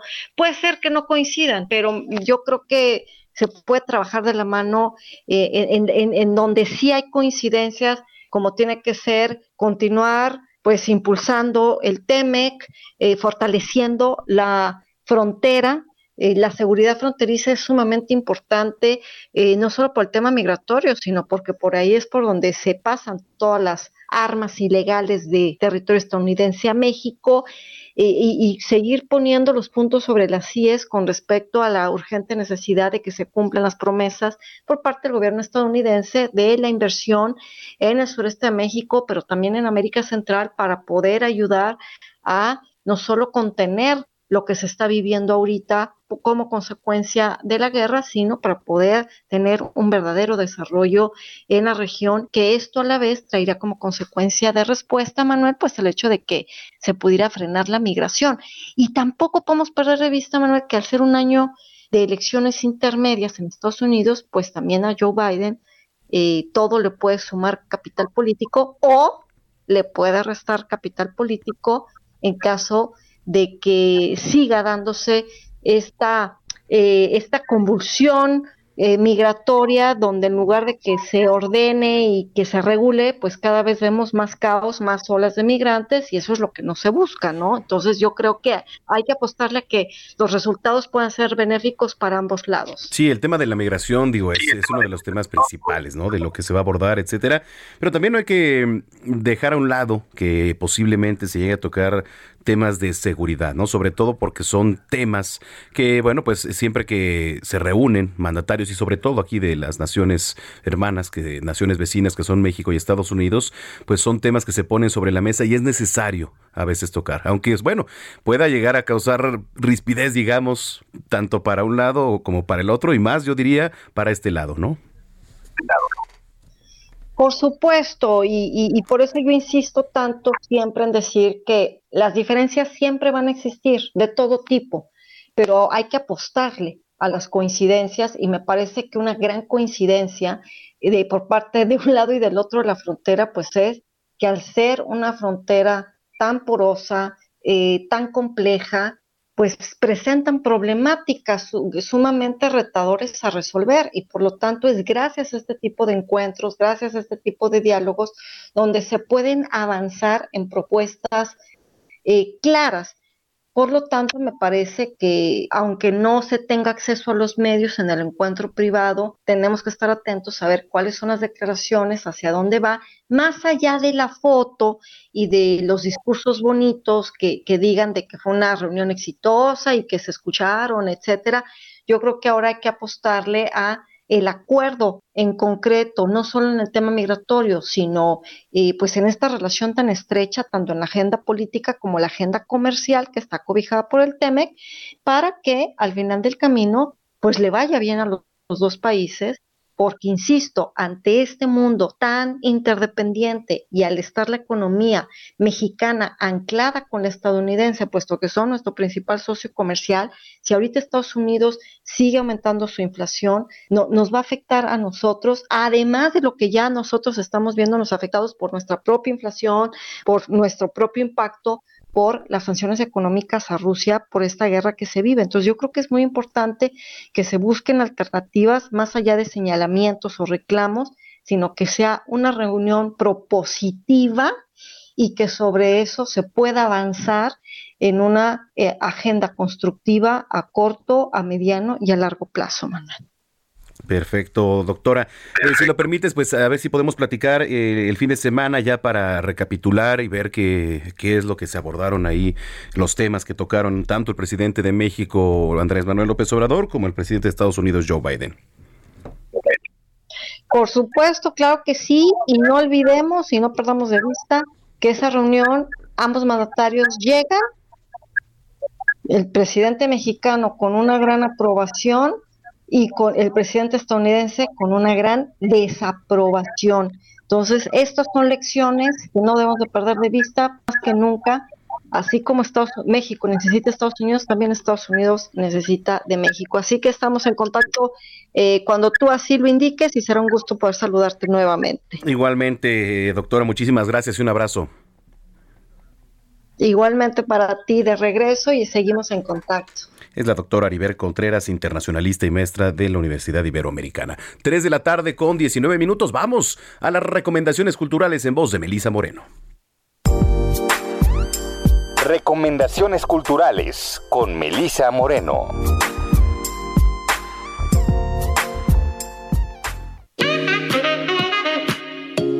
Bienvenidos a la Agenda Cultural del Heraldo de México. Yo soy Melisa Moreno y esta es nuestra selección de esta semana. Los vínculos entre el surrealismo europeo y su vertiente mexicana son revisados en la exposición Solo lo maravilloso es bello, el surrealismo en diálogo, la cual está compuesta por 289 obras de creadores representativos de los movimientos dadaísta y surrealista. El proyecto expositivo recopila exploraciones excepcionales en las ramas de la literatura, pintura, escultura, fotografía y cine, con una selección de artistas como Marx Ernst, Salvador Dalí, René Magritte, Remedios Varo, Leonora Carrington, así como creadores mexicanos como Frida Kahlo, Agustín Lazo, María Izquierdo, entre muchos otros. El surrealismo en diálogo se puede visitar en el Museo del Palacio de Bellas Artes. En la intemporalidad perdida descubrimos a una muy joven Anais Nin, quien todavía no se desbordaba en la locura de la noche parisina y mucho menos había conocido a Henry Miller. Estos relatos tienen una gran carga onírica en un ambiente inconfundible de los años 20, además de gran sensibilidad surrealista. Algunas de estas historias están protagonizadas por claros alter egos de Nin y otras por apasionadas bailarinas de flamenco, misteriosos extranjeros o músicos. La intemporalidad perdida es editado por Lumen europeo y su vertiente mexicana son revisados en la exposición Solo lo maravilloso es bello, el surrealismo en diálogo, la cual está compuesta por 289 obras de creadores representativos de los movimientos dadaísta y surrealista. El proyecto expositivo recopila exploraciones excepcionales en las ramas de la literatura, pintura, escultura, fotografía y cine, con una selección de artistas como Marx Ernst, Salvador Dalí, René Magritte, Remedios Varo, Leonora Carrington, así como creadores mexicanos como Frida Kahlo, Agustín Lazo, María Izquierdo, entre muchos otros. El surrealismo en diálogo se puede visitar en el Museo del Palacio de Bellas Artes. La actriz Ángeles Cruz representa a Floria, quien después de leer las confesiones de San Agustín, realiza una misiva con los pasajes que considera agraviosos para su persona. Así es como Vita Brevis le da voz a una mujer que pudo haber escrito esta carta en el siglo III después de Cristo. Sin embargo, sus palabras son necesarias aún ahora. Su posicionamiento es trascendental porque se enfrenta a un poder religioso que, como todos los poderes, es represor y opresivo. En síntesis, este montaje es la lucha de las ideas judio-cristianas contra la libertad de la naturaleza. Vita Brevis, la palabra como un mecanismo para la libertad, se presenta en el Foro La Gruta hasta el 31 de julio. fue la agenda cultural de esta semana. Yo soy Melisa Moreno y me encuentras en arroba melisototota. Nos escuchamos la siguiente.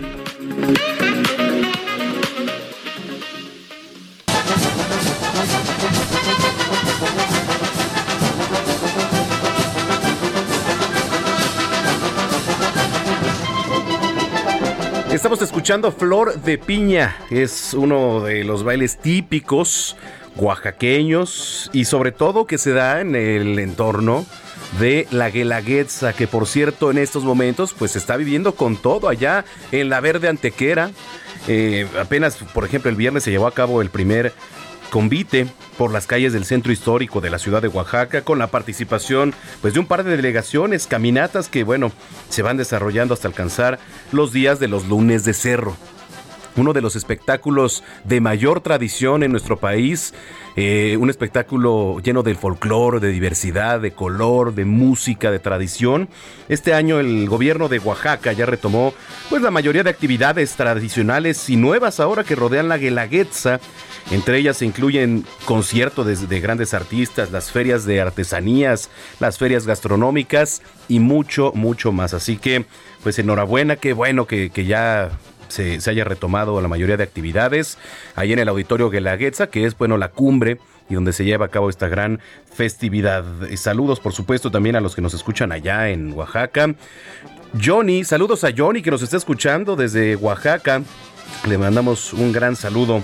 Bueno, pues con esto nos vamos a ir una pausa con esto que está escuchando usted, que es Flor de Piña, uno de los temas principales y además uno de los bailes más bonitos de todo el país.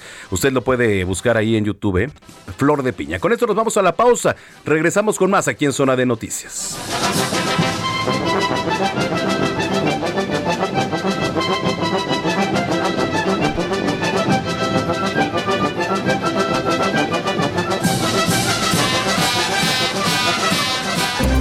Vamos a una pausa y regresamos con Manuel Zamacona a Zona de Noticias.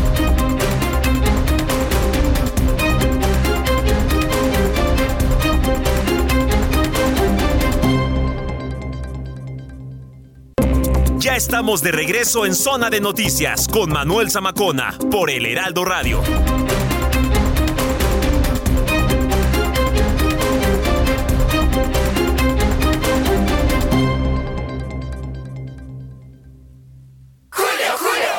Este año llegaremos al tazón.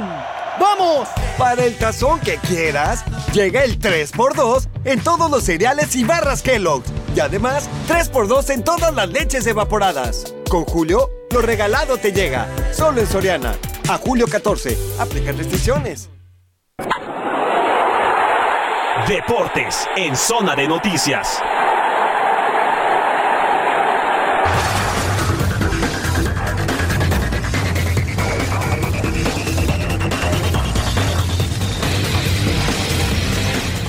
Son las 3 de la tarde ya con 31 minutos en el tiempo del centro del país. Entramos de lleno a la última media hora de información aquí en este espacio que es zona de noticias. Bueno, pues vámonos con los deportes. Ya está en la línea telefónica el maestro Roberto San Germán. ¿Cómo estás, mi querido Robert? Mi querido Manuel, buenas tardes y buenas tardes a toda la gente que nos sintoniza. Pues estamos mejor que Checo Pérez, amigo. Sin duda. Eso sí te lo aseguro. Te lo aseguro y por mucho y que la selección femenil mexicana que ya no va a ir al mundial, yo creo, ¿eh? Híjole. Pero bueno, si quieres arrancamos con Checo porque cuando hablamos bien, pues hay que decir las cosas, pero cuando hablamos también de lo mal que lo hizo hoy, hay que decirlos porque hoy, hoy, hoy, el culpable de todo fue Checo Pérez, señores. Hoy sí no es culpa de Red Bull, hoy no es culpa de nadie, hoy fue por atrabancado, el percance con Russell, no quedó bien el auto y tuvo que abandonar en la vuelta 26. Están muy molestos con él, la gente de Red Bull, y Helmut Marco ya lo dijo. ¿Qué carajos hiciste? Híjole, miren, yo no alcancé a ver el, el, resumen, la verdad es que no lo he visto, pero para los que tampoco lo han visto y nos están escuchando, ¿qué, qué fue lo que pasó por ahí? Eh? ¿Por qué decidió o por qué tomó esta decisión? Pues es que, mira, la, la, la verdad es que la largada, eh, él ha tenido buen auto, tiene buenas manos y quiso meterse, ¿no? O sea, sabemos que venía atrás, no salió en una buena posición y pues simplemente se quiso adelantar. Fue un error, fue un error, uh -huh. o sea, fue un error, le, le, ganaron las ganas, compadre, como se dice vulgarmente, y pues eso lo pagó muy caro el señor Checo Pérez y no quedó ni siquiera no los puntos y por su error ya lo bajaron a tercer lugar en el serial de pilotos porque Leclerc el que estuvo en el segundo lugar ay, perdón en el primer lugar ganándolo sí pues ya lo rebasó entonces Leclerc se lleva el de Austria segundo lugar Verstappen tercero Hamilton y qué pasa con Checo que Checo pues no suma ningún punto y ya Leclerc queda en segundo lugar por eso están tan molestos también en Red Bull por la tontería que comete Checo Pérez, eh, perdón, pero sí es una tontería de Checo Pérez. En esta ocasión, sí hay que decirlo con todas las palabras, ¿sí? De lo que hizo Checo. Hoy sí el manejo fue, eh, eh, ¿cómo podemos? Impertinente, no como si fuera un novato. No, hay que tener un poquito de más eh, calma. Sabemos que él está presionado como cualquier otro piloto, pero creo que tendría que haber mostrado un poco más de temple, sí, fortaleza mental. Y hoy sí le falló a Checo, perdón, pero yo sé que hay muchos seguidores de Checo, pero hoy sí nuestro Sergio Pérez la regó. Híjole, bueno, pues. Y feo. Sí, sí, sí, hay que decirlo, como bien comentas, Robert, pero bueno, esperemos que se reponga para, para la próxima carrera. Sí, exacto, mi querido amigo, y pues vamos a hablar de un tema que está fuerte y que es fracaso tras fracaso de las elecciones nacionales de fútbol, tanto en lo varonil como en lo femenil. Hace unas semanas hablábamos del fracaso de la varonil ante Guatemala y hoy, amigo, tenemos que hablar de una selección que trae Mónica Vergara, así se llama, la entrenadora, que de verdad también, si no la van a coachar para cuando va a dar este ruedas de prensa, pues no la pongan, señores, neta, no lo hagan. ¿Qué, ¿Qué pasó ahora? No, pues la señorita sale después del rotundo fracaso. No ha metido un gol la selección mexicana. Tiene liga profesional. Escuchemos esto, ¿eh? Tiene liga profesional. Espérame. Jamaica te gana 1 a 0 y Jamaica no tiene liga profesional. Haití te pone un repasón y no tiene liga profesional, amigo. No has metido un gol en el preolímpico para el Mundial de, de- de- de la especialidad en 2023 en Nueva Zelanda, Australia. No vas a ir a los Juegos Olímpicos y mañana te enfrentas a la poderosa escuadra de Estados Unidos. Y sale la señorita, la entrenadora, ¿sí? A decir que es un proceso para el 2027. Ahora sí que, como dirían más los, los- más jóvenes, ¿cuál me chupo? no, qué barbaridad. Sí, es un rotundo fracaso, ¿eh? También hay que decirlo Pero, con todas ver, sus letras. Mi, mi- mi querido amigo, ¿dónde está John de Luisa? ¿Dónde está Gerardo Torrado? ¿Dónde está la gente de pantalón largo que tiene que dar la cara ante estas situaciones? Perdón. La cuestión económica podrá ser muy buena en esta gestión, pero la cuestión deportiva es paupérrima. Y espérate a lo de Qatar, ¿eh? Espérate a lo de Qatar, compadre, porque la selección nacional mayor no juega a nada. Sí, ya fracasaron la sub-20, no han corrido a nadie de pantalón largo. Ya fracasaron las mujeres, no han corrido a nadie de pantalón. Y además te ganaron en tu casa, compadre, en Monterrey. Oye, Ni siquiera puedes decir el que el pretexto que fuiste a jugar a Trinidad y Tobago y que el clima estaba, pero que no podías, pero ni hablar del sudor y de la respiración. No, o sea, to- no, en Monterrey. Y en Monterrey te pintaron la cara y gacho, gacho, gacho, gacho, compadre. Ay, no, pues eh, la verdad es que fracaso tras fracaso. Y apenas fue la sub-20, ¿no? También, de la que hablábamos. Sí. que- Contra Guatemala, penales, compadre. O sea, ya creen que con la playera ya van a ganar un partido, pues no, no, no, no, no ganas nada, ¿eh? Poniéndote una playera no ganas nada ya en estos tiempos. Y todavía seguimos pensando, somos los poderosos de la CONCACAF, el gigante. Pues el gigante se les durmió y los enanos crecieron o cómo está el rollo, porque no somos nada, ¿eh? Y en femenil han sido varios los fracasos, no es el único. En femenil hay que decirlo. Estados Unidos está muy arriba de nosotros, pero muy arriba, ¿eh? Y Canadá igual tiene mejor, mejor nivel. México era de lo mejorcito que había en el área, pero hoy demostramos que no. Y estamos a nada de hacer un papelón, compadre. Tres derrotas y en tu casa, ¿eh? Para no ir al mundial. Pero bueno, sigamos diciendo que tenemos una liga competitiva, que somos semillero mundial, que somos lo mejor. Creo que en el fútbol y en el gobierno viven en otro, en otra república mexicana, amigo.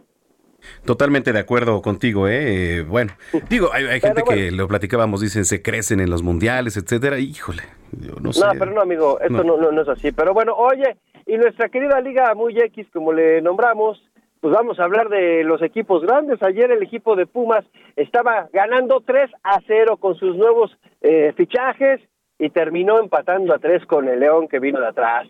América iba perdiendo, le da la vuelta y pierde el partido contra Monterrey 3 a 2. Tu Cruz Azul ayer sí, eh, perdón, tus Chivas ayer pierden 1 a 0 con el equipo de San Luis. Yo también ahí las Chivas este, están como que maquillando mucho con que también como América, ¿eh? Sí. De que oye, que los equipos y que me, está empezando el torneo. Señores, estas crisis no vienen de ahorita, ¿eh?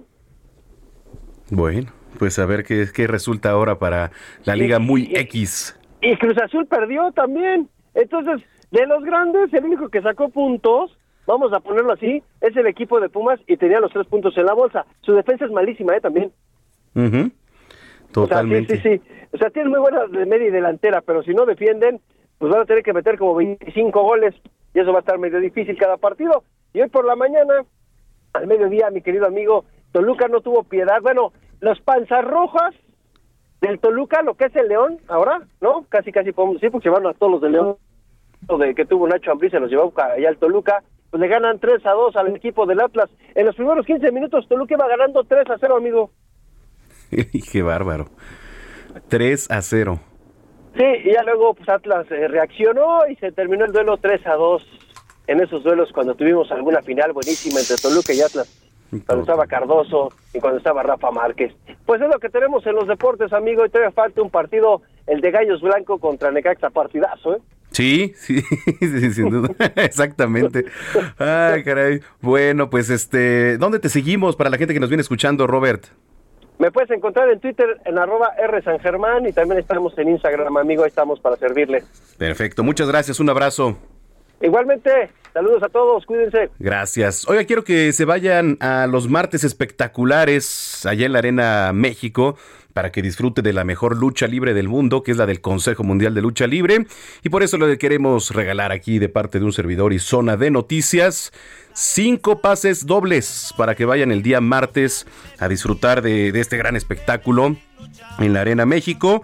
Lo único que tiene que hacer es mandarnos un WhatsApp y ponernos su nombre. Es muy importante que nos ponga su nombre porque de repente ponen, quiero boletos, sí, pero ¿quién eres? No, entonces mándenos el WhatsApp. Es 55 80 69 79 42, ¿correcto? ¿Sí lo dije bien, mi estimado Héctor Vieira? Ahí les va otra vez. 55 80 69 79 42. Ahí, escriba ya para que se vaya a los martes espectaculares de lucha libre en la Arena México. Y por supuesto, ahorita antes de finalizar el espacio, vamos a decir los nombres de los ganadores. a gritar, se sentía enardecida sin cesar. Salud con el doctor Manuel Lavariega.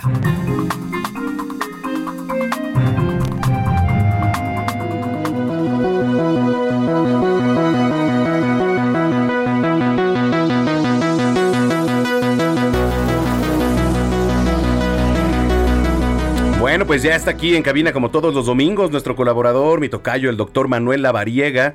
¿Cómo estás? Qué gusto saludarte, tocayo. Tocayo, muy buena tarde. El gusto es mío, un honor como siempre estar aquí. Gracias. ¿De qué vamos a platicar? Hoy vamos a hablar de la roceola. Roceola. Roceola o rubeola, ¿la has escuchado? Sí, sí, la he escuchado. Principalmente es eh, de presentación en los niños, sobre todo cuando empiezan a ir al kinder, a la escuela, los chiquitos. Y la roceola es una infección leve que usualmente, como te comentaba, afecta a los niños y aproximadamente es a los dos años de edad. En ocasiones sí puede llegar a afectar a los adultos, sobre todo adultos mayores o personas que están inmunocomprometidas, pero la roceola es tan común que la mayoría de los niños, quiero decirte que ya padecieron la infección antes de entrar al jardín de niños. Oye, este, ¿y cómo se trata? Síntomas, ¿cómo, cómo te das cuenta? La roceola es una enfermedad que se produce principalmente por dos variantes del virus herpes. Y el tratamiento es sintomático. Los niños regularmente presentan algunos días, uno o dos días, inician con síntomas respiratorios y a partir de ahí empiezan a aparecer el resto de los síntomas. Este característico salpullido en la piel, que es así como si fuera eh, manchitas rojas, prácticamente todo el cuerpo. Por lo general también puede llegar a acompañarse de fiebre, fiebres muy altas que podrían llegar incluso a los 40 grados centígrados. Y eso es muy importante mencionarlo porque muchos niños presentan convulsiones por la fiebre, sobre todo los menores de 5 años. Es difícil que ya un niño mayor de 5 años convulsione por fiebre, pero en los chiquitos sí puede llegar a presentarse estas crisis convulsivas febriles.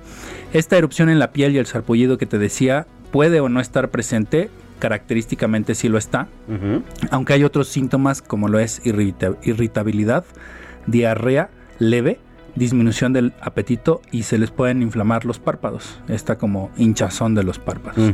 Entonces, ¿cuándo hay que hablar al médico? ¿Cuándo es que tenemos que buscar atención médica? Evidentemente para poder hacer el diagnóstico, pero si los chiquitos presentan fiebre, de manera intensa, que pudiera llegar arriba de los 38, 39 grados centígrados, es muy importante avisarle al médico porque hay riesgo de convulsiones. Como padre de familia, madre de familia, este, si llega a pasar esto, ¿cuáles son las, recomendaciones? Si llega a presentarse estas crisis convulsivas por fiebre, pues hay que buscar al médico, hay que tener un tratamiento sintomático. Regularmente es importante, por ejemplo, utilizar paracetamol, ibuprofeno, que es como lo que fácilmente podemos tener acceso y poder administrárselo a los chiquitos. Incluso en las cajitas viene la dosis de acuerdo al kilo de peso para hacer una dosis ponderal. Y esta medicación pues puede hacerse con toda confianza porque son medicamentos de venta libre que pueden utilizarse para poder disminuir estas condiciones de riesgo, mientras el pediatra lo atiende, lo revisa eh, y prescribe un tratamiento para que evidentemente pasen todos estos factores de riesgo, todos estos síntomas y no se presenten las convulsiones, que eso es lo que más tememos. Sí, las convulsiones, porque luego vienen las convulsiones y entonces no sabemos cómo actuar o no sabemos qué hacer. Sí, y bueno, pues ahí ese tema es bien importante porque la rociola es una enfermedad infecto contagiosa, entonces los chiquitos deben de estar en casa, deben de estar confinados para que no se generen eh, la, la, diseminación de este virus, del virus herpes, se contagien a otros chiquitos.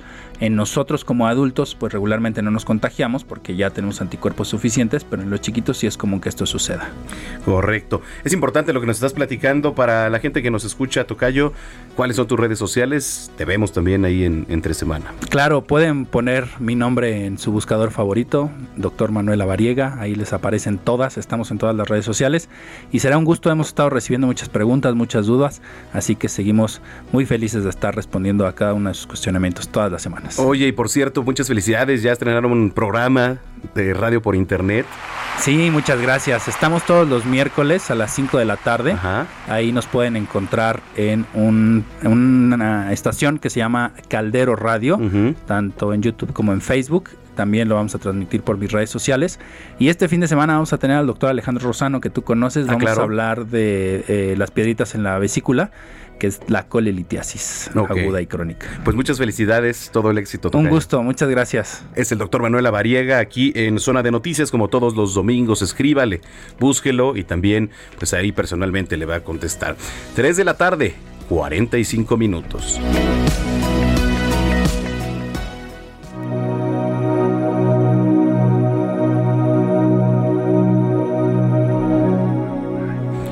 Oiga, eh, antes de, la pausa le platicaba que paleontólogos de Argentina descubrieron una nueva especie de dinosaurio con brazos, pues digamos, desproporcionadamente cortos como los del T-Rex. Un fósil de... A ver, ahí le va. Un fósil de Meraxes gigas. Un fósil de Meraxes gigas, como se ha llamado al nuevo dinosaurio, fue encontrado en lo que ahora es la región de la Patagonia en el norte de Argentina revelando que la criatura medía 11 metros de largo y pesaba más de 4 toneladas, según un estudio publicado en la revista académica Current Biology este el, pasado jueves. Eh, en esa época la zona habría sido pues cálida, húmeda también, con muchos canales y vegetación, incluyendo grandes árboles. Esto lo platicó a la CNN Juan Canal, director del proyecto en el Museo Paleontológico Ernesto Bachmann en Argentina. Bueno, pues este carnívoro pertenece al grupo de dinosaurios, híjole, está sí, súper difícil de leer, pero ahí va. Carchaodontosauridae Carcharodontosauride, que vivió en el periodo Cretácico hace 145 a 66 millones de años, según el estudio. Bueno, pues ahí está lo que se descubrió esta nueva especie de dinosaurio. Ya son las 3 con 47 minutos.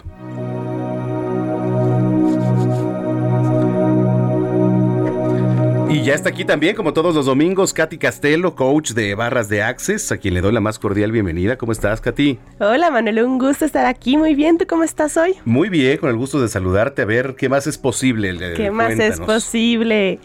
Hoy quiero que platiquemos de una emoción que todos hemos vivido en algún momento de nuestra vida y es el enojo. Ok. ¿Te ha pasado? ¿Tú eres enojón, Manuel, o eres tranquilo? No, la verdad es que soy muy tranquilo. Ah, soy una persona tranquila. Pero bueno, pues es normal que en la semana o quizá todos los días, en algún momento del día, te moleste algo. Claro, y justo el enojo, como cualquier otra emoción, no es que sea negativa. Ya lo platicábamos en otros programas. Hay muchas emociones, no significa que sean malas ni que sean buenas, simplemente hay algunas que nos están distrayendo de ser quienes somos y esa misma emoción también puede ser una potencia. Entonces aquí la pregunta es, si estando enojando, enojado, perdón, tomas decisiones que tomarías si no lo estuvieras. Y ahí es donde tenemos que preguntarnos, a ver, ¿verdad? ¿Realmente este enojo está creando algo más grandioso en mi vida o simplemente me está distrayendo de la elección que yo tomaría si no estuviera enojado. Ok, porque eh, a eso iba. El enojo nos lleva a tomar decisiones de alguna manera, pues, equivocadas, ¿no? Decisiones de alguna manera rápidas que a veces nos, nos arrepentimos después. Correcto, inclusive se aconseja eso, ¿no? Si estás enojado con alguna persona, con alguna situación, no tomes decisiones en ese momento porque es probable que después te puedas arrepentir. Hay personas muy prudentes que ante un enojo prefieren no hablar, ¿no? Prefieren un lapso de eh, introspección tal vez para después para poder retomar, retomar la conversación con la persona y tomar las decisiones correctas. Entonces, yo también les preguntaría, como todas las emociones, que percibiéramos si el enojo realmente es nuestro o es de alguien más. Porque todo el tiempo nos estamos alineando con las emociones de todos, Entonces muchas veces pensamos que estamos enojados y realmente ni siquiera es un enojo nuestro o alguna tristeza o cualquier otra emoción que podamos percibir. Entonces también es muy importante preguntarnos esto, ¿verdad? ¿Este enojo es mío o es de alguien más? ¿No? Empezando por ahí. Y se lo regresamos. Exacto, bueno, no la persona tal cual, sino regresar en conciencia, que sí, me encanta que, lo contribuyas de esa forma, Manuel, es regresar en conciencia todas las emociones que no son nuestras. Las regresamos porque en algún momento se originó. Inclusive la persona que estaba enojada frente a nosotros, ni siquiera un enojo real de esa persona. Y no nos interesa realmente saber de dónde surgió la emoción, simple y sencillamente regresarlo en conciencia. Y basta con que lo digamos tres veces. Lo regreso en conciencia a su lugar de origen y perciban cómo se van a sentir mucho más ligeros y menos enojados. Lo regreso en conciencia a su lugar de origen. A su lugar de origen. Y por otro lado, rapidísimo, el enojo también puede ser una potencia. Justo decíamos, no es que el enojo sea malo hay ocasiones donde se requiere esa energía para crear cosas más grandiosas. Ok. Entonces, también esto que te dicen, nunca te enojes porque enojarte es malo, realmente no. Aquí la pregunta es, ¿me está distrayendo de ser quien soy? Entonces no elijas esa emoción, pero si a través del enojo y a través de esa energía puedes crear algo grandioso, porque solo a través del enojo pudo reaccionar alguien, ¿no? A algo que hacía mucho tiempo que no realizaba, ¿no? Sé, en el caso de, de las relaciones personales o de trabajo, pues bueno, también es importante verlo desde ese punto de vista. No juzgar como bueno o malo, simplemente es una potencia en mi vida o me está distrayendo de ser quien realmente soy. Es interesante porque a veces no hacemos esa introspección, perdón, eh, y es muy necesaria. Todos los días nos llegan emociones, nos llega una parte de enojo, que como dices, a lo mejor nos puede canalizar y nos puede ayudar también para crear otro tipo de cosas. Correcto, así es. Oye, Katy, ¿dónde te sigue la gente en las redes sociales? Tu página, por favor. Gracias, claro que sí, me pueden encontrar como soy Katia Castelo en Instagram y ahí van a poder encontrar mi página de internet, que es Katy Castelo-medio coach, donde estaré feliz de poder contactarlos. Muy bien. Oye, y felicidades también porque estrenaron un programa de radio. Muchas gracias. Sí, nos pueden escuchar todos los miércoles por Caldero Radio en el programa que se llama justamente ¿Qué más es posible? Ahí los esperamos también con mucho gusto. Radio por internet, que es Caldero Radio. Y bueno, pues ahí para que lo sigan también en redes sociales. Katy, muchísimas gracias y nos vemos por acá y nos escuchamos el próximo domingo. Con mucho gusto, gracias a ti. Gracias. Excelente domingo a todos. Bueno, oigan, eh, ya tenemos ganadores de los boletos, los pases dobles para que se vaya a ver la lucha libre a la Arena México el próximo martes. Los martes espectaculares de la Arena México. Ahí le va. Alan Paul López Morales. Alan Paul López Morales, muchas felicidades. Marta Soto. Juan Daniel Millán eh, Morales. Y Cristina Mondragón, muchas felicidades, ya tiene su pase doble para que se vaya el próximo martes a la Arena México, porque la mejor lucha libre del mundo, sin duda, es la del Consejo Mundial de Lucha Libre, que ahora déjeme le platico que he tenido la experiencia de poder dar clases a los luchadores del Consejo Mundial de, Lucha Libre en, el centro de capacitación. Les doy clases de manejo y proyección de la voz. Entonces, bueno, vaya experiencia, ¿eh? la verdad es que me la paso increíble los miércoles. Y este, y bueno, saludos a los que nos están escuchando y nos vemos por ahí el, el miércoles. Oiga, muchísimas gracias, gracias por estar con nosotros, por acompañarnos un fin de semana más aquí a través de la señal de Heraldo Radio. La frecuencia el 98.5 de FM. Tenemos una cita el próximo sábado en punto de las 2 de la tarde aquí en Zona de Noticias. Así que, pues los esperamos. Que tenga una excelente semana. Una semana que va a venir cargada de información, por supuesto. Aquí vamos a estar muy pendientes para llevarle el resumen el fin de semana. Y a través de nuestras redes sociales, arroba Samacona al aire. Le repito, arroba Samacona al aire. Y finalmente cerramos, cerramos la selección musical de hoy con un clásico de la música disco de finales de los 70. Se trata de Funky Town un tema de la agrupación estadounidense Lips Inc. Escuchamos esto que se estrenó en 1979 como parte del álbum All Night Dancing. Bueno, con eso nos despedimos. Pásela muy bien, que tengan una excelente semana. Soy Manuel Zamacona y hasta entonces.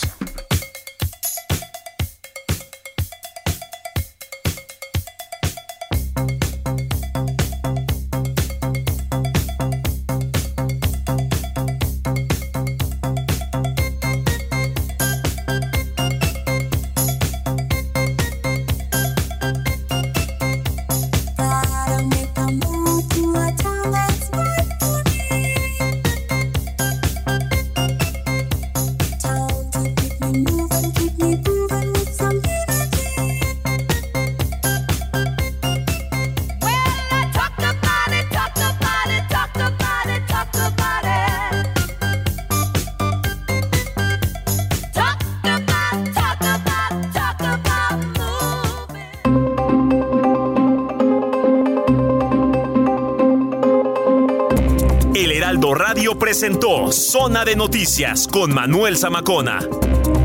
Los esperamos la próxima semana desde el epicentro de la información.